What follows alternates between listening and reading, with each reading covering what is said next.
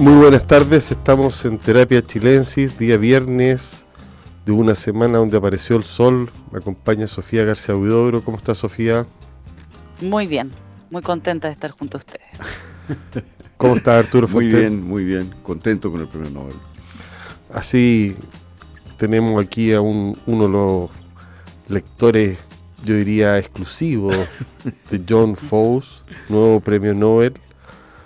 Eh, la Academia Sueca acaba de galardonar a este señor noruego por sus innovadores obras de teatro y prosa que dan voz a lo indecible. John Fowles tiene 64 años y lleva, eh, según pude investigar, bastante tiempo siendo finalista de este premio. O sea, un escritor... Eh, Cuyo nombre ha estado circulando hace tiempo. Sí, sí.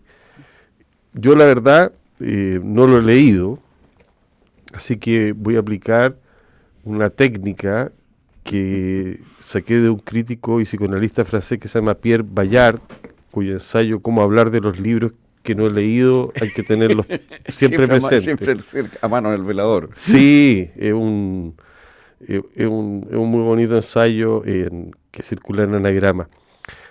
Pero Oye, pero tenemos a Arturo para ilustrar. Por eso digo, que afortunados, no, no, afortunados yo no soy somos. un experto en este autor, he leído solo una de sus novelas. Septología. Sí. ¿Qué tal, Arturo? Pa Mira, eh, lo primero que yo diría es que este es un hombre que escribe en una lengua minoritaria, que, que habla un grupo pequeño, del orden del 10-15% de, de Noruega, pero, pero es una lengua oficial, o sea, como podría ser el catalán, digamos, que sé yo, una lengua que se enseña en las escuelas. Pero hay, eh, hay que tener presente que es un, una lengua minoritaria, ese es como un punto ¿Es gesto político? Eh, yo creo que hay un tema, hay un tema ahí de, de, de, de, rescate o de asegurar una lengua que no es que esté, digamos, estrictamente hablando en peligro de extinción, pero sí es una lengua minoritaria. Eh, una lengua, como te digo, que se enseña en la escuela y todo, pero, pero que está, digamos, en esa situación de lengua minoritaria. Eh, ahora, obviamente yo no leo esa lengua, eh, ni la aprenderé jamás, yo lo leí en inglés. Eh, en una novela gigantesca que tiene como 800 páginas. 1250, según me informo. ¿Ah, sí? Bueno, yo... En la página web del premio Nobel. Ya, bueno, yo, yo recordaba que eran como 800, así que imagínate. Puede depender quizás de la edición. Sí. Yo también había leído 1250 sin, sin punto. Bueno, es claro, tiene puras comas en lugar de puntos. Eh, no hay un solo punto, eh, así que un solo flujo de conciencia. Eh, usa sí a menudo un recurso muy de Joyce en el monólogo de Molly Bloom, que es poner la palabra sí, la palabra yes, digamos, la palabra sí, que hace las veces de, de, punto, de, de, porque tú respiras ahí, como que se cierra, ¿no? Tú, si tú dices sí, como que ya afirmas lo que acabas de decir. Le da un ritmo, por Le das un ritmo. Entonces, la gracia que tiene, en gran medida, tiene que ver con este ritmo muy envolvente, eh, que está todo el tiempo llevándote, todo el tiempo llevándote eh, en medio de una na navegación llena de pormenores, de anécdotas, de pequeñas de, y detalladísimas descripciones, ¿no? de la memoria de este viejo que es el narrador principal. ¿no? Eh, el, el, narrador un artista ¿o no? es un pintor. Es un pintor. En realidad son dos pintores que son como cada uno el, el alter ego del otro, que se llaman igual, Asle, son dos pintores viejos que viven en, en unas aldeas muy con, eh, cercanas, ¿no? En, en, cercano al mar, eh, así con vista al mar, eh, en una vida muy retirada. Y ninguno de los dos es un artista famoso, pero son, son pintores que han tenido, digamos, una vida de pintor la vida entera, han expuesto, en fin, son... Y, y un poco uno de ellos narra la vida del otro, pero el que el narrador de repente como que se transforma en medio omnisciente, o sea, narra una serie de cosas que él no podría haber visto, pero ahí hay una, una cierta fluidez. El tono es íntimo, interior. Es casi como si estuviera en el, en el eh, no sé, en el psiquiatra, en el diván, digamos, ¿no? Es un poco, muy Joyce, digamos. Muy Joyce, pero con menos, no hay algo onírico. No hay, no hay momentos oníricos, no hay ocurrencias así meramente... Juegos de lenguaje. De juegos de lenguaje, cosas que se atraviesan por tu mente porque sí. Más bien son escenas del pasado que vuelven con gran intensidad, con gran dolor muchas veces, tanto del pasado propio como del pasado de este otro pintor. Eh, hay un perro eh, que juega un papel importante porque uno de los dos eh, está, son viejos, insisto, uno de los dos está hospitalizado después de un largo alcoholismo, ¿no? Y, no puede recibir visitas. Entonces este Asle, nuestro narrador, le cuida el perro el perro bien un personaje bien entretenido en la novela porque le da movimiento, de alguna manera le da una cierta vida a la novela el perro. Pero no es el perro de él, sino el perro del amigo. El amigo ha tenido dos divorcios, casi no conoce a sus hijos, ha tenido contacto con el hijo mayor del primer matrimonio, pero apenas durante una etapa muy, un periodo muy breve, porque después la mujer se casó y se fue a otra ciudad, entonces perdió contacto con los hijos. Eh, soledad se huele por ahí, ¿no? Mucho. Ese yo diría es el gran tema, Matías, de la novela. Es la soledad, la disolución de la familia, la vejez enfrentada sin hijos. Yo creo que ese es como el tema tal vez que más conmueve en la novela. Eh, la técnica, como te digo, es muy detallista, muy descriptiva, eh, pero ahora, tiene algo de, de existencial eh, tipo Beckett. Este hombre es muy cercano a Samuel Beckett. Sí, eso estuve en este afán de hablar de libros que uno no conoce, llamé a un amigo argentino que había visto sus obras de teatro y eh, me contó que en Argentina está publicado eh, por una editorial que se llama Coligüe. Ah, muy famosa Coligüe y muy buena editorial. Está publicado un libro que se llama La noche canta sus canciones y otras obras teatrales el año 2010 y lo han dado en Argentina. Y La noche canta sus canciones lo trajeron a Chile en Ahí se dio en Chile. Sí, una por el director Daniel Veronese. Estuve leyendo ah. eso, o sea, un poco durante la mañana y claro, eh, los recursos de Samuel Beckett, la repetición, eh, de alguna manera aparece no solo en su prosa, según te entiendo a ti, sino que en, su teatro, porque eso fue la impresión que tuve yo. Estar al, filo em, del delirio y, muy económico. Sí, sí. Eh, incluso creo que hizo una adaptación de Beckett, este hombre. Eh, hay, mucha, mucha cercanía, yo diría, en estilo y en actitud existencial con Samuel Beckett. Eh, ese es una de, las eh, características que tiene. Aquí en Chile, fíjate, lo, su teatro lo hizo eh, Víctor Carrasco. Ah, Víctor Carrasco lo hizo. Víctor Carrasco trajo tres obras a Chile, o sea, Víctor Carrasco es un precursor en, materia de... Mira, qué, interesante. De, de Entonces el año 2001 hizo Alguien va a venir, con Amparo Noguero, Marcelo Alonso y Oscar Hernández, Después, en 2003, hizo El Hijo, con Claudia Girolamo, Ricardo Fernández, Eduardo Barril y Oscar Hernández. El 2008, Variaciones sobre la muerte con Tomás Vidiella, Roxana Campos, Bárbara Ruestagle, Begoña Besauri, Pablo Cerda y Antonio Campos. O sea, es un tipo conocido, llamémoslo, en el mundo del teatro chileno. teatro, mira, qué, qué, qué, especial, porque eh, yo no he visto ninguna de esas obras. Yo lo único que leí fue esta, esta, esta novela oceánica, eh, y e, es impresionante la novela, porque la verdad que el ritmo te, lleva. Ahora, eh, eh, a rato es como un rezo. Eso dicen que la palabra Dios aparece cada cierto rato. Hay mucho diálogo con Dios. este hombre se convirtió al catolicismo. Entonces, el otro pintor, el que no está alcoholizado, en el fondo es un creyente que está como tratando de explicarse el sinsentido del mundo a partir de una búsqueda de Dios. Eh, ese es un poco el, tema. Incluso hacia el final él avanza, él va en un bote con un pescador acá a celebrar Navidad con la hermana del pescador. Todo esto en medio de una gran soledad, digamos. ¿no? El tema de la soledad, de la nieve que cae, que va tapando todo, es muy fuerte en la novela. Oye, para ponerle un poco mala intención, eh, porque la mala intención circula, o la picardía, no, no sé si mala intención sería mucho. Dicen que los premios Nobel se le dan a alguien, pero a veces se dan contra alguien. Bueno. Y en este caso aparece un personaje que sería la víctima de este premio Nobel, que es Carl Ove Nausgaard. Bueno, fue su alumno.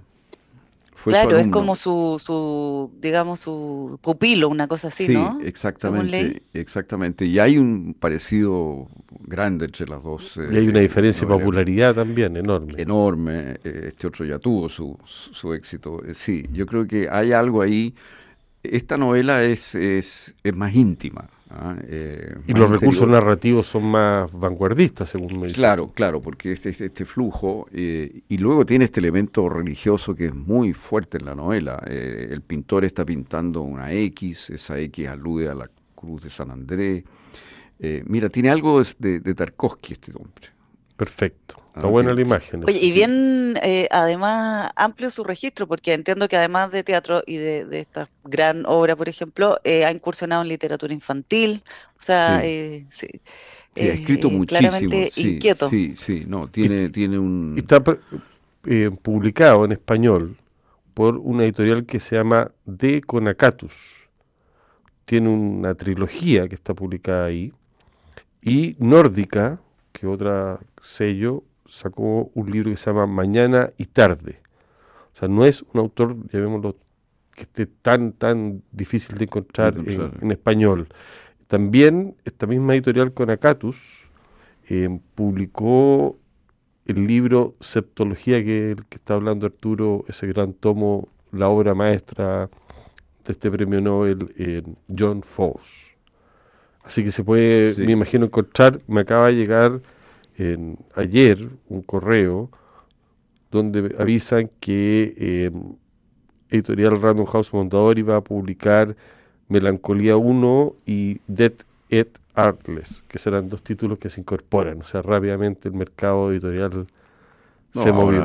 Claro, ahora todo cambia, todo cambia. los libreros ahí tratando de, encontrar libros como sea. El que era un autor de vanguardia hoy pasó a ser un tipo muy deseado. bueno, así es a veces la historia. Oye, los tres tomos se llaman Un nuevo nombre, Yo es otro y otro nombre. No sé si eso sugiere un poco, pero las alusiones, los ecos de, Samuel Beckett están a la vista. Entre otras cosas, ah, una cosa que podría agregar, es un hombre eh, muy culto, muy lector y eh, gran admirador de García Lorca. Ahora es muy extraño porque no, no, no puede leer en castellano a García Lorca, pero lo ha leído en otras lenguas, lo ha leído traducido y ha captado la musicalidad de, García Lorca y eso es lo que le interesa. Seguramente él trabaja mucho la musicalidad. Yo lo leí en una traducción en inglés donde eso está muy logrado en inglés, claro, no sé cómo será. Debe, o sea, para tener esos monólogos interiores eh, tan largos, tiene que llevarse muy bien con las palabras. sí, y lo que es muy difícil de hacer son los diálogos en este esquema. Son internos. Entonces son internos, pero él reproduce diálogos de otras personas metidos adentro. A veces hace un, a veces corta el párrafo y deja cuatro o cinco líneas de, diálogo y luego continúa, ¿no? Y eso es como una especie de punto aparte de hecho, digamos, ¿no? Un alivio. Un alivio que ahí se te produce un espacio, por lo menos, porque si no es una cosa continua. Pero fíjate que eh, a mí me impresiona, me impresionó leerlo porque eh, pese a que tú podrías, por todo lo que digo, podría ser un, bodrio, eh, la verdad es que no lo es. No lo es porque la humanidad y la ternura y la intensidad de las escenas que van apareciendo todo el tiempo una tras otra. Eh, pese a que son anécdotas desconectadas, en cierto modo, por la vía de la reiteración y por lo homogéneo del tono, se va produciendo una cosa que es como un poco hipnótica. Parece que el tema bíblico en, también aparece en, su trilogía, que, por lo que leí en, este afán de buscar, en la cual hay amor y violencia, por lo demás. O sea, ese libro que está circulando. Y lo otro que hay que decir es que el hombre escribe largo, o sea, escribe trilogía, libros de seis, de 1500 páginas, o sea, no, no está por, por la brevedad esto por lo menos es como un flujo, así, es como un poco un flujo de la conciencia. O sea, esto podría durar más incluso. Tú tienes la sensación de que se detuvo donde se, digamos, podría haber, digamos... Un continuo. Bueno, tiene un final, ¿no? Eso no quiero, o sea, hay un final, hay una cierta trama con un final, digamos, ¿no? No, no es un puro, no es un puro caos, pero sí podría uno haber cortado o agregado entre medio muchas escenas que podrían no estar, pero que están uno se imagina que podría haber agregado otras, porque es como un recuerdo eh, infinito. pero sí él tiene una cierta capacidad como para, justamente por la vía de lo que tú decías de las repeticiones, de, irte marcando como los, puntos eh, centrales, ¿no? hay imágenes, estos pintores tienen, por ejemplo, ciertas imágenes que se les fijan y que tratan de pintar.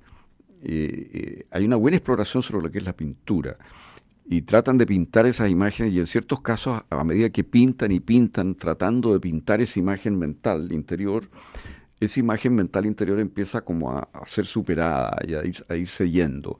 Y en otros casos no, en otros casos la imagen original es como irreductible. Bueno, hay, hay muchas reflexiones sobre lo que es la pintura, sobre lo que es el arte, en el fondo, ¿no? y qué, qué busca el arte. Hay una reflexión muy interesante sobre, más que interesante, sobre dónde está, por así decir, lo que un cuadro transmite, si está en los colores o en una interacción entre esos colores, esa materialidad y, algo invisible. es, metafísico. ¿no? Eh, claro, hay, hay una inclinación metafísica, hay una especie de misterio ahí, pero para que eso funcione tiene que haber una unión indisoluble entre ese material, porque solo ese color, solo esa forma, la que te evoca eh, esa especie de de cosa invisible, de misterio, que es el impacto que puede producir un, cuadro. A ratos yo sentía que las descripciones podían estar inspiradas un poco en Rothko. Ya.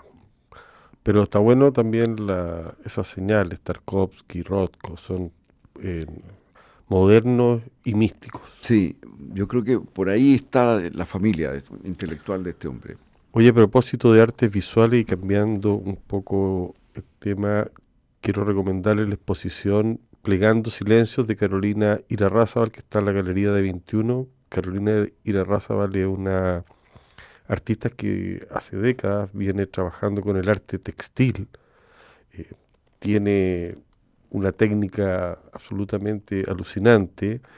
Eh, son 12 tapices los que muestra en la galería, una pulcritud que se conjuga muy bien con los colores eh, va a trabajar con fibra de coco, que una, mm.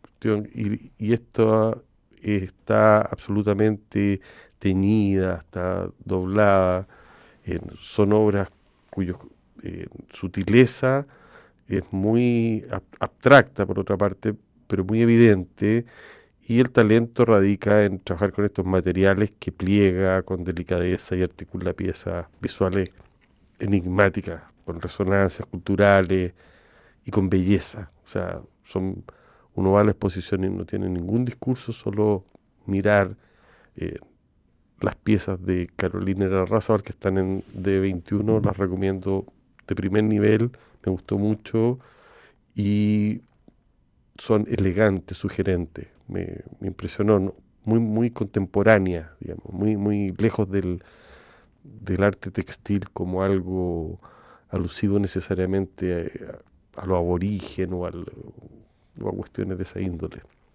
Así que lo recomiendo. Sofía, tú siempre nos salvas el fin de semana con alguna buena película o serie. Yo vi en esta oportunidad em, dos recomendaciones, la haré breve. Una es un documental chileno que se estrenó ayer en salas, se llama La Casa, es una realización de esta dupla que es Betina Perut e Iván Oskonovikov.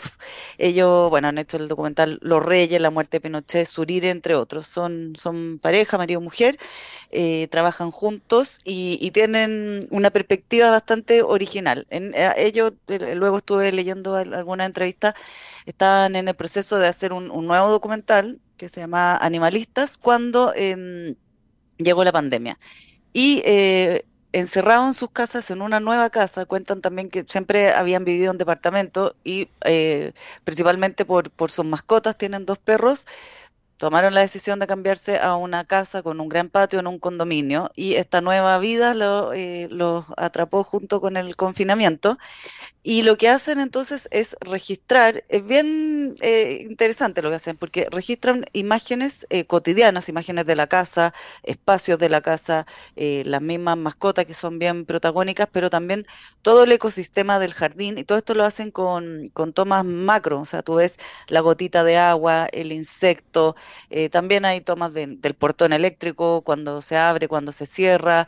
Em, de repente aparece alguno que otro humano, pero nunca, nunca completo, sino que unos pies en la cocina, etcétera. Y lo que acompaña a todas estas imágenes, que son primerísimos planos y, macros, eh, son audios, eh, los típicos audios que, de WhatsApp, donde se van narrando de alguna manera episodios de esta, del tiempo que transcurre en este documental y que van, pasan por el estallido social, entonces, lo tipo, tipo el, el WhatsApp de Cecilia Morel, digamos, pero eh, otro WhatsApp de gente, hay probablemente conocidos, amigos, colegas de ellos que opina opinan sobre lo que está pasando.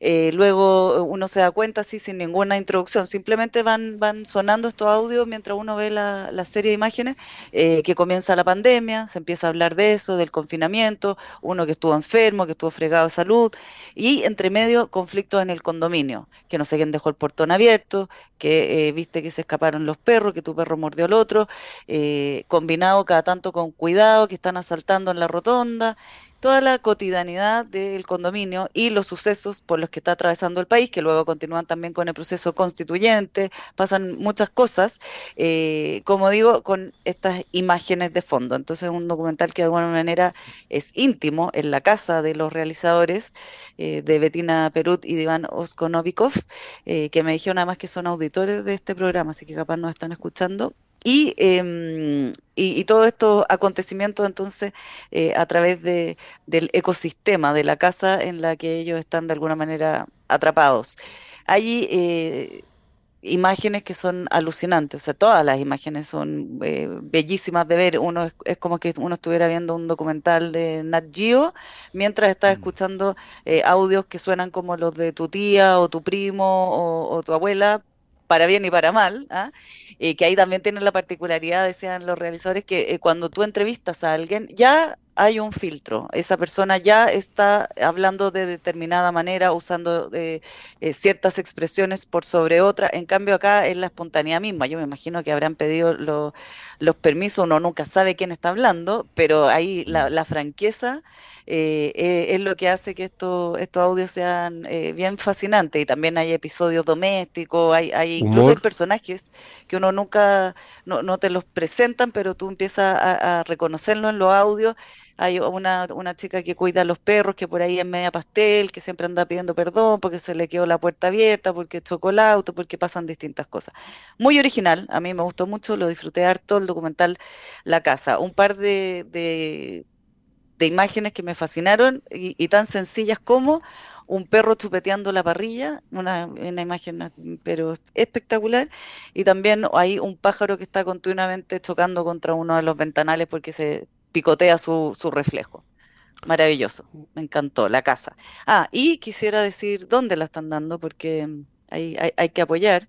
Eh, está en Cinépolis, por ejemplo, en, La Reina, también está en Cinemark Parque Arauco, en Marina Arauco, en Viña, en Cineplanet del Costanera Center y en salas más chicas está en la Cineteca Nacional, en el Centro Arte Alameda, en la Sala K y en, también en región en Valparaíso, por ejemplo, en el Teatro Condel, y Insomnia y en Puerto Varas en el Menos Uno Cine. Eso es el documental chileno La Casa.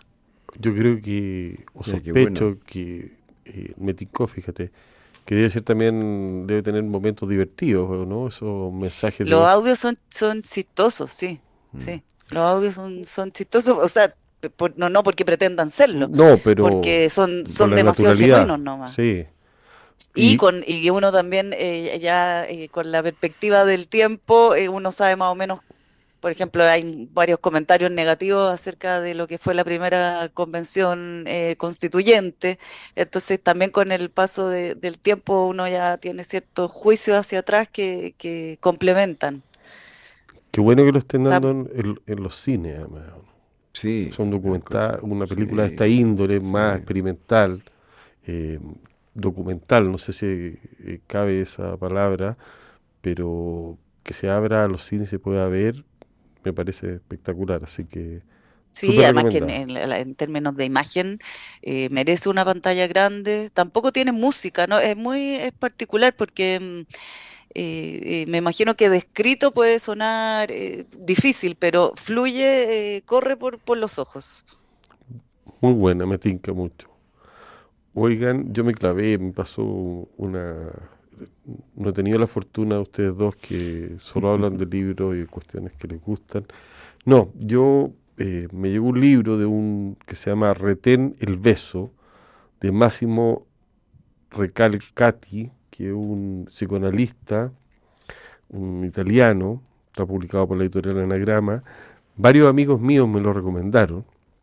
Uno me dijo eh, que le había leído un libro sobre los hijos, tiene, entre otros, eh, el complejo de Telémaco, padre e hijos trae el ocaso del progenitor, ya no es como antes. Bueno, este tipo además hace clases, esto me llamó la atención y, me hizo, me dieron ganas de leerlo, de comportamiento alimentario. Caramba. O sea, y es lacaniano. Es lacaniano. Es lacaniano. Todo eso suena espectacular, ¿no?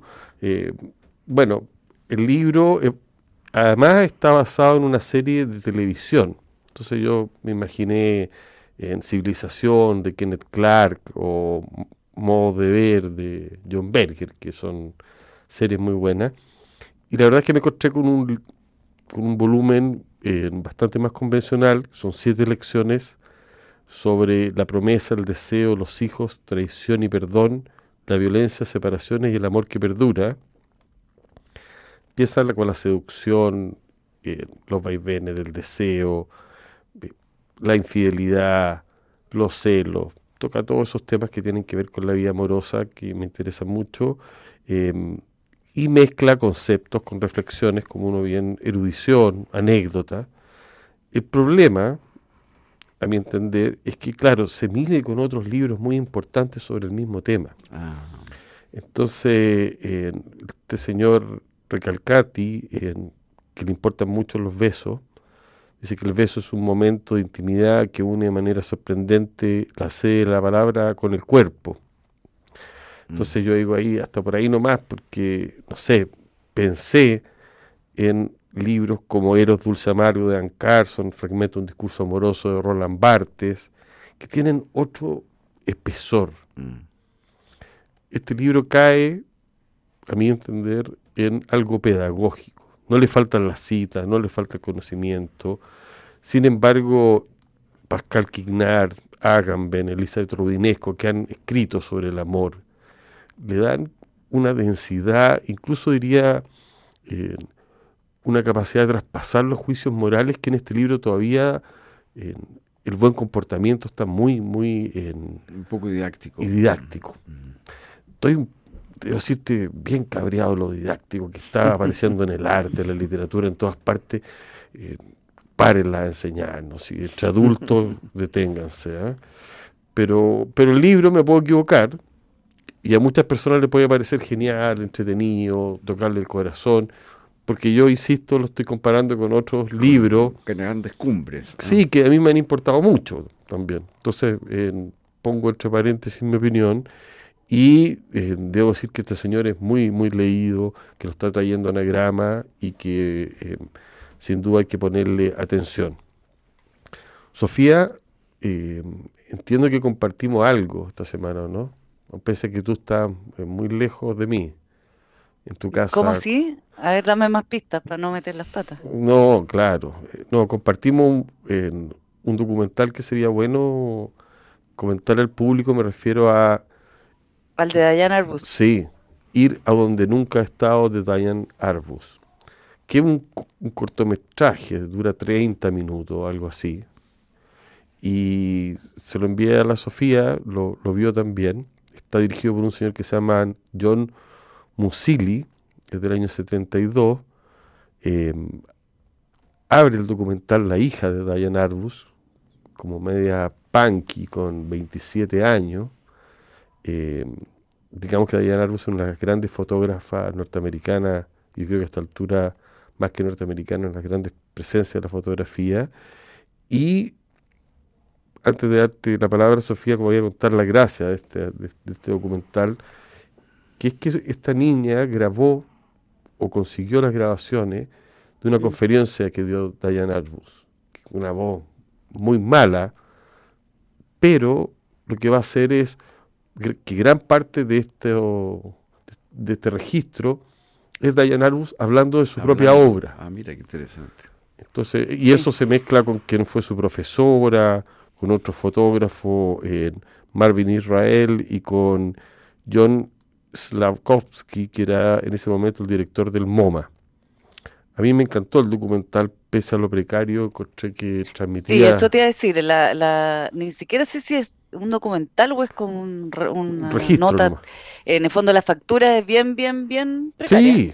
Pero eh, sí, tiene la gracia de, escucharla a ella, aunque no sea su voz, pero, pero es su texto, digamos. Eh, escucharla a ella Yo creo que su refiriéndose a su trabajo me sorprendió a mí eh, y creo que puede pasarle a quienes gustan o se interesan con su obra de sentirla mucho más, más dulce, menos dura en, en, en su aproximación a... Mm, a los, sobre todo a los sujetos que, que fotografía, que son, eh, se han denominado de alguna manera freaks, que son personas con eh, distintas particularidades eh, físicas o, desórdenes mentales, etcétera, marginados, como, como siempre se ha dicho ahí, lo, sobre sujetos sobre los cuales la gente desvía, aparta la mirada, ella puso el foco, y todo eso escucharlo em, en, en, en un tono más que a mí me sorprendió por lo melodioso, por lo amable. Ella habla también de su propia timidez, de alguna manera,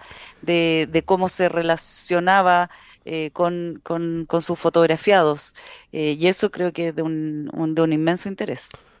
Porque hay que decirlo, ella una mujer de clase alta de Nueva York, que salía en las noches, empezó la fotografía en la moda, pero después cuando se transforma en, en que se va a convertir en el tiempo su estilo, sale las noches a fotografiar a personajes que están enanos, travestis, eh, gente que de alguna manera solo vive en, aquellos años, también estamos hablando de los años 60, un poco escondido, sea en parque, eh, y ahí se va a fascinar, se mete a bares, a circos, eh, en el fondo le interesan los fenómenos y, y ella va a considerar algo que, que, me parece interesante, que es decir, fíjense que esta gente son los verdaderos aristócratas, son gente hmm. que tiene una noción de la originalidad, del, cuidado de sí mismo, eh, son, son, únicos. Entonces, hay una ternura en esa fotografía Quiero contarles eh, que Susan Sontag lo odiaba. Susan Sontag, que la ¿Ah, gran escritora sobre ah, la fotografía. Sí, la criticó pésimamente. Sí, la criticó muy mal porque no le gustaba esta relación. La consideró morbosa, yo creo, algo así. La ¿Ah, sí? la consideró morbosa. En el fondo le molestaba que esta, esta, niña rica se dedicara a los pobres, a, fotografiar a los pobres y a los marginados, de esta manera tan desenfadada y con esta técnica tan especial, saca muy buenas fotos Diane Arbus. Eh, no obstante, va a ganar en el tiempo la calidad de Diane Arbus y la opinión de Susan Sontag se va a quedar atrás, porque hoy día es aclamada y la gente no le importa, mm. es más, le da valor al hecho que haya vivido llena de contradicciones, cuestión mm. que no elude en este documental. Pero, y Matías, repítete cómo era el, título, porque eso es, ir a Diane Arbus, creo yo. Ir a donde nunca ha estado. Está en YouTube. la, curiosidad que la mueve eh, es muy potente. Sí. Y... ¿Pero tú consideras que es una curiosidad medio morbosa, como dice Sontag? Eh, podría serlo, sí, sin duda. O sea, entiendo lo que plantea Sontag, también mm. me conflictúa de, de alguna manera, pero creo que, que en la fotografía misma no hay una ridiculización ni un morbo y se, les otorga como dignidad a, estas personas que muchas veces no la tienen. Yo creo que no fotografía a, la, a los freaks como monstruos, sino que los fotografía dándole una cierta nobleza, como mm. si fueran modelos. Claro.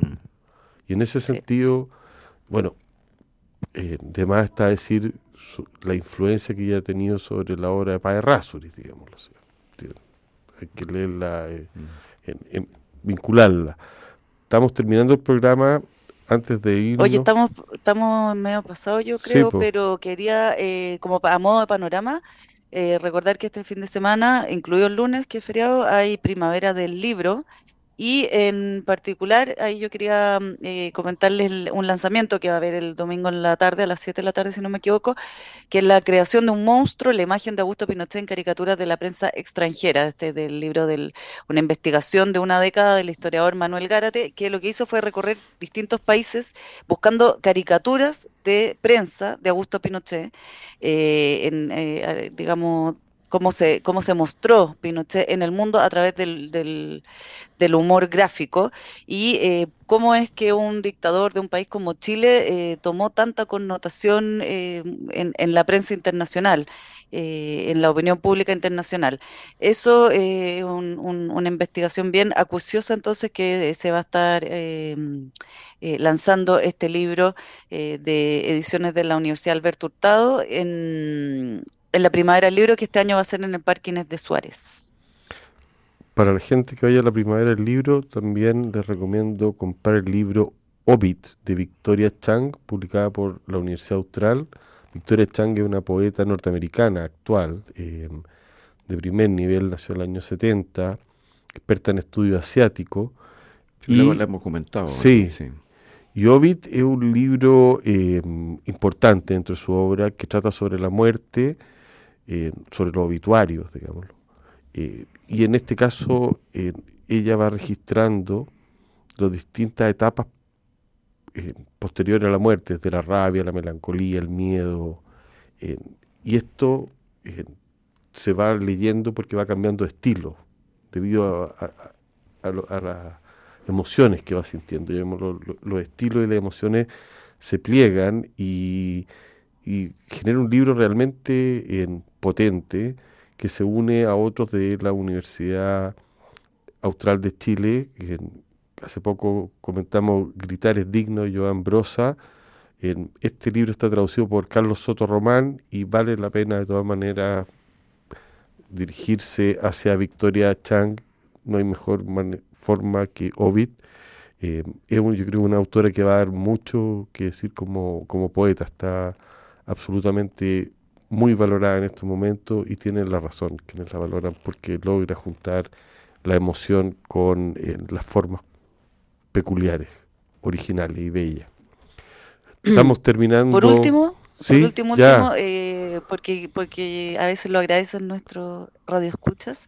eh, en Netflix, una serie corta, quizás para este fin de semana con largo, El espía entretenida, una serie francesa, pero hablada en inglés, tiene seis capítulos, protagonizada por Sacha Baron Cohen, bien famoso en su rol de comediante en, en Borat, y eh, interpreta aquí a un agente del Mossad, esto está situado en los años 60, un agente del Mossad que debe infiltrarse en Siria y está inspirada en, en una historia de la vida real del espía eh, israelí Eli Cohen. Entretenida, no, nada para morirse, pero está entretenida. ¿Cuál es su- el nombre para que no nos perdamos, Sofía? El espía, El espía en Netflix.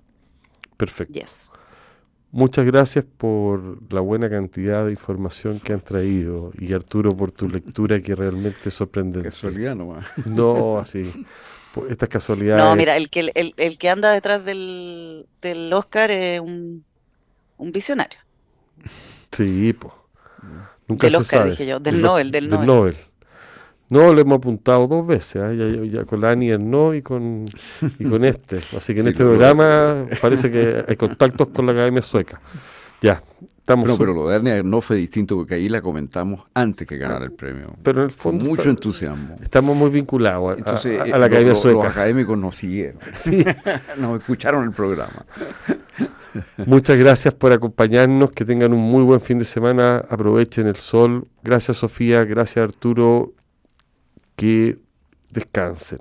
La transformación Estén digital, muy- Bien. Buen fin de semana, chao. chao. La transformación digital de tu empresa nunca estuvo en mejores manos. En Sonda desarrollan tecnologías que transforman tu negocio y tu vida, innovando, integrando soluciones que potencian y agilizan tus operaciones. Descubre más en sonda.com. Sonda Make It Easy. A continuación, información privilegiada al cierre. Y luego, sintonía crónica debut junto a Bárbara Espejo y Francisco Aravena. Muy buenas noches, gracias a todos por acompañarnos. Véanos en el fin de semana en el podcast, escúchenos. Que lo pasen bien. Muy buenas noches. Buenas noches, chao.